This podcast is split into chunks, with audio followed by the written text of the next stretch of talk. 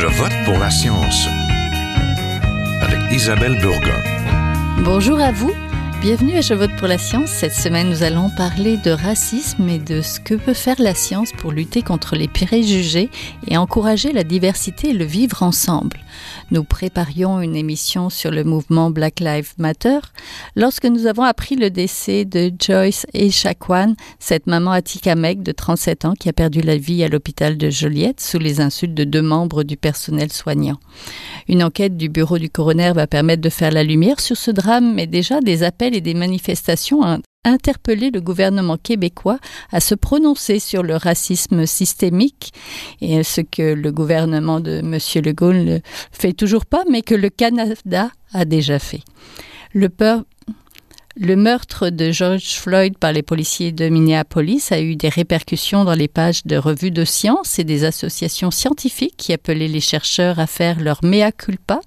De nombreux chercheurs canadiens ont aussi fait un appel à la grève le 10 juin dernier. Cet appel visait les institutions scientifiques et les universités à travers tout le Canada à s'interroger sur leurs pratiques et leur engagement à éliminer le racisme de leurs murs. Cet appel a-t-il été entendu? Pour le savoir, restez à l'écoute.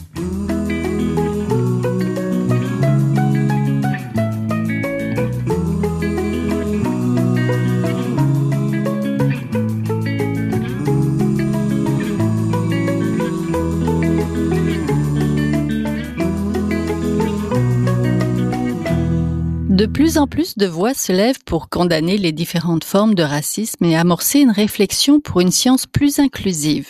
Pour parler de racisme et de lutte aux préjugés dans les milieux scientifiques, je rejoins aujourd'hui Marilou Daudier, conseillère à l'équité, à la diversité et l'inclusion à l'Institut de valorisation des données IVADO. Bonjour.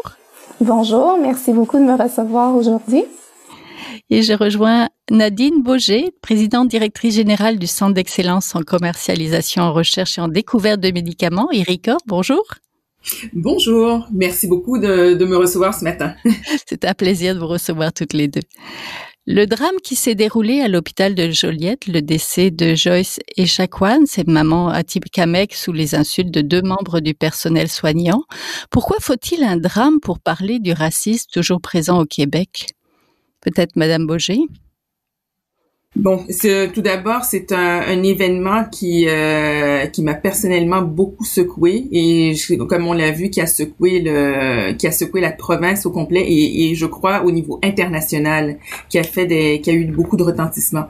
Euh, c'est comme vous le dites, c'est effectivement très dommage qu'on ait besoin de faire face à de de pareils événements pour euh, reprendre la réflexion. Parce que je crois que la réflexion, les et certaines actions avaient déjà débuté tant au, euh, au, gouvernement, donc il y a un petit peu plus de communication entre le gouvernement et les communautés autochtones, mais c'est qu'on voit ce qu'on ce qu'on a constaté, c'est qu'il y a euh, un, un profond malaise et une profonde mécompréhension, hein, plutôt incompréhension de l'autre euh, au sein du euh, au Québec.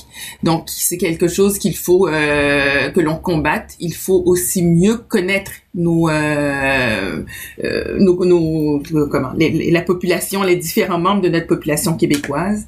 Et c'est c'est ce qui a c'est ce qui a transparu dans ce dans cet événement très très malheureux.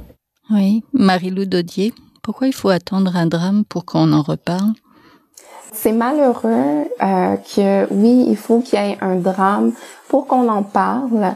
Euh, mais il y a une certaine évolution dans tout ça. Je parlais euh, à quelques personnes euh, autochtones euh, la semaine dernière à propos de ça et il y a quand même il y a un mélange d'émotions parce que d'un côté c'est pourquoi ça vient d'arriver, mais de l'autre j'ai entendu ben on en parle autrement finalement. Donc il y a comme une, évolution aussi euh, dans dans le discours. Donc euh, je pense que c'est plate, mais il faut continuer à marteler puis continuer à pousser le message de, donner la place aux autochtones euh, dans dans une euh, dans une formation que je vais donner la semaine prochaine sur euh, l'équité, la diversité et l'inclusion en intelligence numérique avec euh, Vanessa Charenfant. on va aborder la question du portrait de la diversité euh, en intelligence numérique, par exemple. Donc, de parler de la place des, des différentes communautés dans différents domaines, je pense que c'est important aussi. Ça, c'est un exemple de, de prendre conscience. Je pense que les gens doivent prendre conscience où sont les où sont les personnes autochtones euh, lorsqu'on parle de certaines choses, puis de, de voir le pouvoir que ces personnes-là ont. Euh, par exemple, dans ce cas-ci, moi, je me dis, ça fait trop longtemps, on ferme la porte aux personnes autochtones. Si on regarde depuis les écoles résidentielles, euh, c'est des choses qu'on veut pas discuter, c'est des choses qu'on cache dans notre histoire euh, lorsqu'on apprend à l'école. Donc, il y a vraiment toute une éducation à faire. Je pense qu'il y a le manque d'éducation qui fait en sorte que les gens arrêtent de s'y intéresser. C'est malheureux, mais moi, ça m'a pris vraiment euh, mon bac en travail social, un cours de bac pour comprendre l'histoire vraiment des personnes autochtones. On me l'expliquait pas comme ça au secondaire. Pourtant, j'aurais dû l'apprendre au secondaire, très jeune. C'est, là d'apprendre le vrai contexte pour qu'on soit intéressé euh, depuis avant ça. Donc, euh, donc je pense qu'il y a un, il y a d'un côté euh, que le monde est axé sur qu'est-ce qu'ils savent, mais de l'autre côté, il y a aussi l'éducation. Euh, il, y a il, y a le système scolaire qui doit jouer un rôle euh, dans l'inclusion de la diversité et dans la présentation de l'histoire du Québec. Oui. Est-ce que... Oui, allez-y. Oui, en fait, je, je, je, je suis tout à fait d'accord avec euh, Madame Daudier.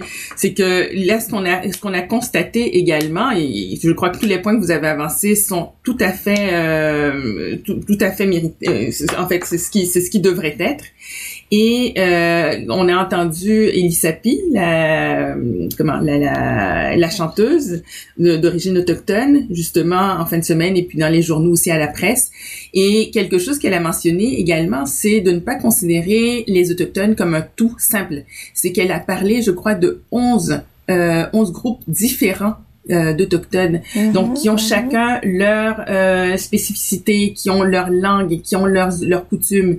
Donc aussi dans, dans cet exercice d'apprentissage de l'autre, il faut aussi reconnaître au sein même du groupe les différences intrinsèques du euh, des sous-groupes également.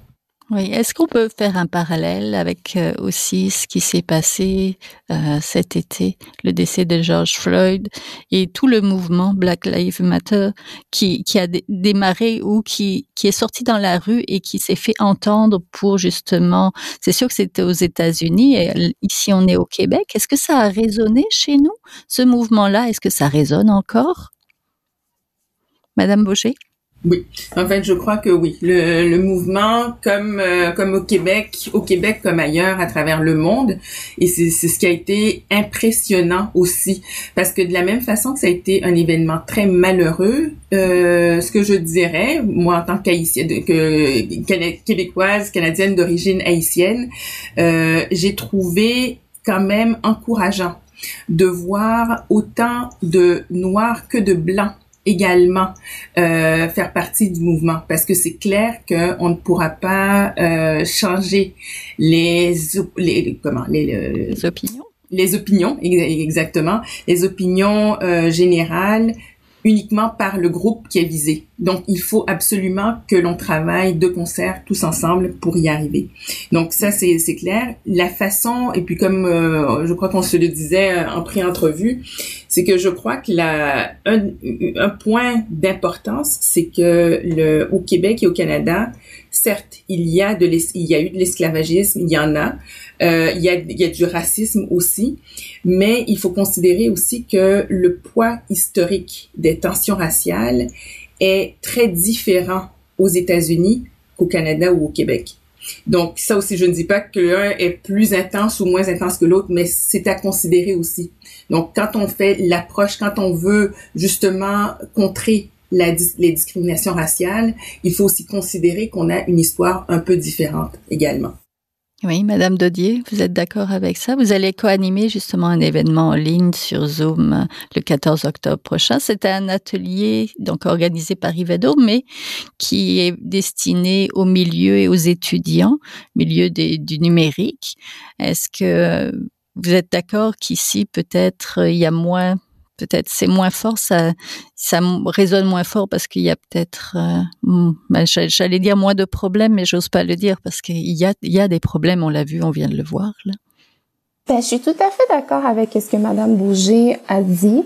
Euh, de mon côté, si je peux compléter, en fait, euh, qu'est-ce qu'on va voir dans la session de la semaine prochaine et qu'est-ce qui, qu'est-ce qui est important de voir dans notre réalité canadienne, québécoise, c'est que parallèlement à ce qui est arrivé euh, cet été, euh, nous, on avait le débat sur est-ce que c'est du racisme ou du racisme systémique? Mm-hmm. Puis mm-hmm. euh, ça, c'est venu peser lourd sur les communautés noires au Québec, parce qu'en plus de vivre ça, d'être témoin de, de la mort de George Floyd, la mort de Breonna Taylor, on a dû en plus subir ce débat-là, puis d'être mis euh, en face de cette réalité-là, de découvrir que certains, certaines personnes avec qui on a grandi depuis longtemps n'arrivaient pas euh, à comprendre la question du racisme systémique. Donc, euh, qu'est-ce que qu'est-ce que j'aimerais apporter, c'est que il y a quand même différents niveaux d'évaluation euh, du, du, racisme systémique au Québec et au Canada. Comme par exemple au Canada, il y a eu une reconnaissance du racisme systémique versus au Québec, il n'a pas. Donc ça, ça fait en sorte que des postes comme le mien, euh, c'est grâce à un financement fédéral euh, Kivado a pu euh, avoir une conseillère à l'équité, la diversité et l'inclusion. Puis là, j'ai la magie, le, le, le, pouvoir de pouvoir euh, changer un petit peu les choses au niveau du système, d'attirer, de retenir une main-d'œuvre diversifiée, de changer les pratiques institutionnelles. Mais ça, ça prend une reconnaissance du racisme systémique. Puis j'espère que euh, au niveau provincial, ça va pouvoir arriver aussi cette reconnaissance-là. Comme ça, ce serait dans des petits, ce serait le fun ait dans des petits organismes communautaires, qu'il y a des postes comme les miens, dans des coopératives, dans des PME, un petit peu partout. Donc, euh, en fait, je trouve que euh, il y, a, y a eu ce, ce débat-là en parallèle qui distingue un, qui distingue un peu euh, le Québec par rapport à ce qui s'est passé aux États-Unis euh, quand il y a eu les incidents euh, avec la mort de George Floyd. Oui. Est-ce qu'il y a une question aussi peut-être de génération et euh, d'école? Euh, Madame Boget, vous, vous êtes présidente, directrice générale donc du centre Ericor. Trouvez-vous que ça soit plus difficile, par exemple, de percer et de faire sa place pour une personne de couleur dans les domaines scientifiques actuellement? Euh, je vous dirais que personnellement, je n'ai pas ressenti plus de difficultés que d'autres personnes autour de moi. Euh, mais je suis consciente que ça existe. Et j'ai justement, euh, en préparation à cette entrevue, j'ai lu plusieurs articles où j'ai vu que dans certains dans certains domaines, encore là aux États-Unis en particulier, qu'il y a plus de difficultés. en fait, c'est surtout au niveau de des niveaux de, des, des taux de diplomation qu'il y a euh, une sous-représentation des Noirs euh, dans, dans, le, dans le domaine des sciences. Mais là, ce que l'on voit, c'est qu'il y a un problème aussi à la base. Euh, y a-t-il suffisamment de jeunes Noirs à être intéressés aux sciences? Et c'est là aussi, je crois que euh, nous devons euh, agir, parce qu'on parle de pistes de solutions des fois, c'est de se dire, allons vraiment à la base, voir les élèves du primaire et du secondaire, leur présenter des modèles, et pas seulement de noirs, de femmes, de gens de, de différentes communautés ethniques, pour qu'ils voient que c'est possible de choisir ces champs-là et de ne pas être stigmatisé par les euh, bon ce, ce des, certains préjugés qui pourraient exister.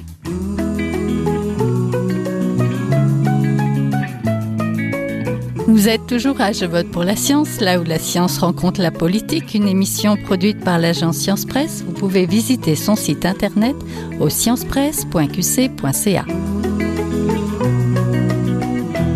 Est-ce qu'on peut faire le parallèle, par exemple, ben c'est ça, avec euh, les filles, accueillir peut-être plus de filles dans certains domaines de scientifiques, c'est aussi toute une mm-hmm. gageure.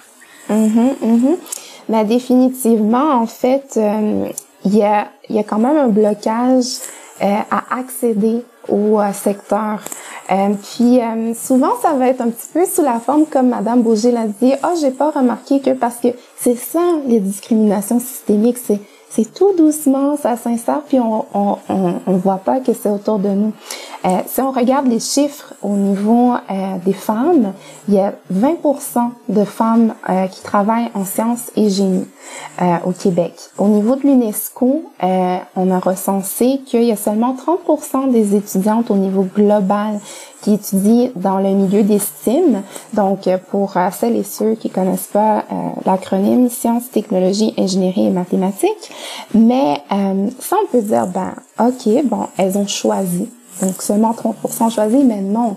En fait, l'UNESCO, dans la même étude, euh, a recensé euh, les facteurs mondiaux euh, de participation, de réussite, de progression des filles en sciences, technologies, ingénierie et mathématiques. Puis, il y a différents niveaux. Il y a au niveau de la famille, au niveau de l'école, puis au niveau de la société qu'on va lancer euh, des, des images comme quoi c'est c'est plus les hommes qui ont la place dans dans ce secteur-là, euh, que ce soit aussi par les techniques d'enseignement.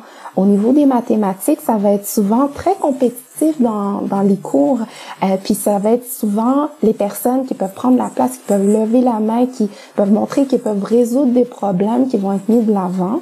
Et euh, puis dans les approches compétitives, moi je peux partager une expérience quand j'étais en, secondaire 2.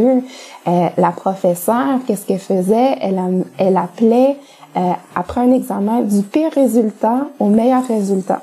Puis c'était souvent les filles du cours, on était nommées en premier, puis il y avait les gars à la fin. Fait que mhm. ça, ça nous envoyait le message. Ah, bon, ça a été dit devant tout le monde. Ben, OK, les filles, on est moins bonnes que les gars en maths. Puis c'est comme si ça avait été accepté tout au long du secondaire. Donc, euh, il y a des messages comme ça, des méthodes compétitives. Certains professeurs, peut-être, peuvent penser que euh, ça va euh, motiver les gens, mais au contraire, ça peut démotiver.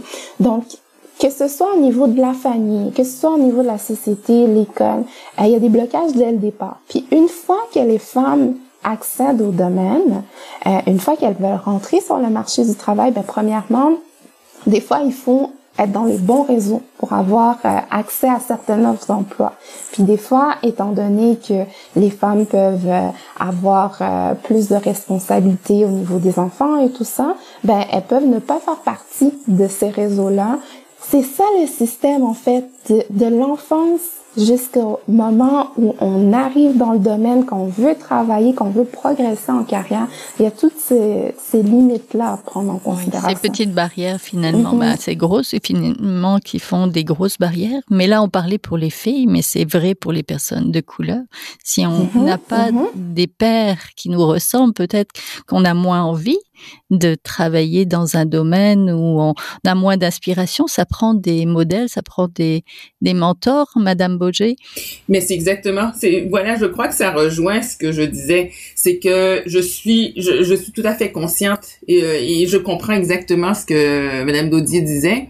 Mais c'est, c'est, justement mais il faut petit à petit et il faut que le que ça s'accélère aussi, mais d'avoir des modèles femmes de minorités de, diverses de diverses origines qui soient présentes sur le marché du travail à différents paliers de euh, des organisations et qui puissent converser avec des jeunes. Parce que encore là c'est tout passe par l'éducation. Tout passe par l'éducation, pas seulement des jeunes de minorités, de minorités ethniques, mais de toutes, de toute, toute, toute origine confondue, pour que justement le de voir par exemple une quelqu'un qui arriverait à un poste pour passer en entrevue quelqu'un d'autre, mais ne le considérerait pas comme autre oui, ça prend des modèles, puis c'est vraiment, vraiment important d'avoir des modèles.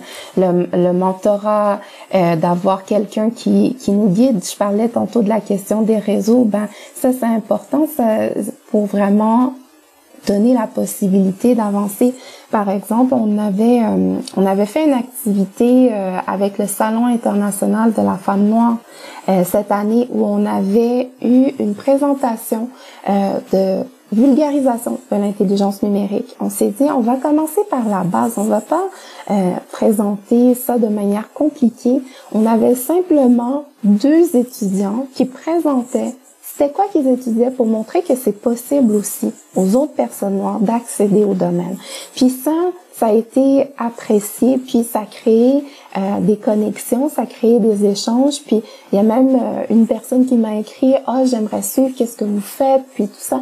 Donc, des petites choses comme ça, c'est super important. J'aimerais vraiment euh, réitérer le, le, point que Madame Bouget apportait sur la question. Euh, on va chercher de jeunes autochtones, de, de, différentes communautés autochtones pour les amener à faire une exposition autochtone, pour montrer dès le jeune âge qu'on peut accéder au domaine. Donc, euh, en fait, c'est vraiment très, très, très important. Donc, je pense que ça, c'est un des premiers points là pour répondre à votre question. Donc, euh, de, de pouvoir aller vers l'autre, euh, c'est pas assez de dire ben ma porte est ouverte. Puis euh, quand vous voulez, vous pouvez venir me voir. Ben, tout à fait d'accord. Oui, effectivement. Oui. Est-ce que toutes les deux votre porte est ouverte? Ben, notre, je pense que notre, porte est non seulement ouverte. Ben là, je vais parler pour moi, mais euh, on va vers les autres aussi. Je pense qu'on a des, des, plateformes qui nous permettent d'aller vers les autres aussi. On, on, on veut collaborer ensemble. On, donc, euh, je pense que notre porte est ouverte. Puis aussi, euh, on essaie de faire ouvrir les portes des autres. Donc, euh, je pense qu'il y a, y a vraiment un, déblocage à faire un peu partout, mais c'est pas assez d'ouvrir la porte. Comme l'émission achève bientôt.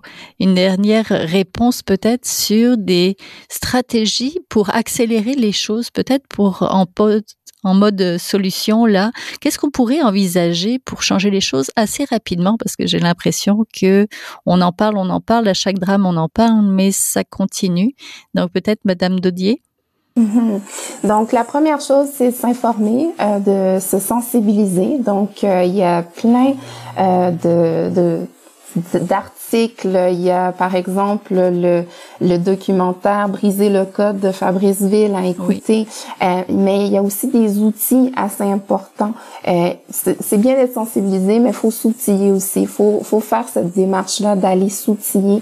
Euh, par exemple, il y a sur notre site web de Ivado .ca, donc ivado.ca. Si vous allez dans la section équité, diversité, inclusion, on a créé une boîte à outils où il y a premièrement un feuillet sur les biais inconscients en recrutement. Donc, on sait que les comités au niveau du recrutement ont peu de temps. Donc, on a créé un feuillet de 8 pages. En plus, il y a des images dessus. Donc, vraiment, c'est quelque chose qui se lit assez facilement pour reconnaître nos biens inconscients pour reconnaître nos, nos, nos façons d'agir et agir là-dessus. On a aussi un MOOC, un Massive Online Course sur les biais et discriminations en intelligence artificielle que vous pouvez suivre à votre rythme. Euh, on a aussi euh, un webinaire qu'on a développé en tout début de pandémie parce que euh, il y a beaucoup d'actions rapides comme on doit faire, comme vous l'avez bien dit.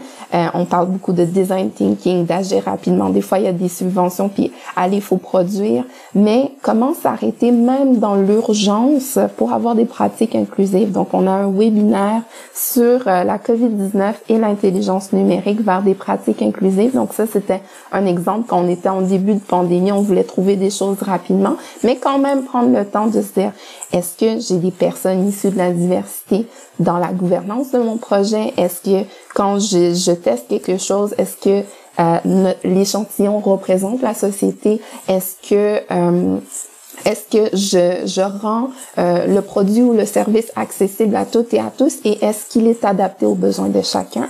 Et euh, je pense aussi que c'est important d'aller vers les autres, comme je disais, euh, d'être prêt à apprendre et à réapprendre parce que des fois, c'est pas parce qu'on connaît quelque chose, on a tout compris. En équité, diversité, inclusion, c'est toujours un apprentissage. Même moi, dans mon rôle, j'apprends à chaque jour. Et une dernière chose, c'est s'il y a des directeurs et des directrices qui écoutent euh, aujourd'hui, c'est on a besoin de vous. C'est pas juste euh, les personnes en RH ou les personnes dédiées à ça. Euh, la l'équité, la diversité, l'inclusion, c'est une question transversale et ça passe par le leadership inclusif aussi dans les organisations. Oui, tout à fait. Donc, Madame Boger, on a besoin de vous. Vous avez entendu le message. Là, j'ai entendu clairement. Et en fait, Madame Daudier, j'ai pris note parce que c'est certain. Là, vous avez piqué ma curiosité. C'est clair que je vais, euh, je vais consulter les, euh, les sites que vous avez mentionnés et puis sûrement participer à certains de certains des, des webinaires dont, dont vous avez parlé. Parce que effectivement, on a besoin de s'outiller, même quand on pense ne pas avoir ses biais euh, mm-hmm. je lisais des articles où on dit vraiment qu'il faut que l'on prenne conscience qu'il y a toujours un raciste qui sommeille en nous et qu'il faut justement le suite à cette prise de conscience c'est ce qui nous permettra de nous affranchir et comme vous disiez tout à l'heure euh, madame Baudier c'est que même si c'est un exercice à maintenir mm-hmm. et mm-hmm. parce que c'est bien là l'autre est toujours considéré la personne qui est devant nous est une personne étrangère qu'on a qu'on gagne à connaître et puis euh, ne serait-ce que là si on parle de, de, de façon euh, un peu plus financière et économique les retours sur investissement dans les euh, quand on inclut des personnes de différentes sources de différentes origines ethniques de différentes ben, c'est ça issues de la diversité ça clairement ça a un effet très positif sur les mm-hmm. retours socio-économiques des organisations oui, mhm. tout à fait. Ben, je vous remercie beaucoup. Vous venez d'entendre Nadine Boger, présidente directrice générale du Centre d'excellence en commercialisation, en recherche et en découverte de médicaments, ERICOR, et Marie-Lou Daudier, conseillère à l'équité, la diversité et l'inclusion d'Ivado. Donc, merci à toutes les deux d'avoir participé. Merci. Merci beaucoup. C'était un plaisir. C'était un plaisir aussi. Au revoir. Au revoir.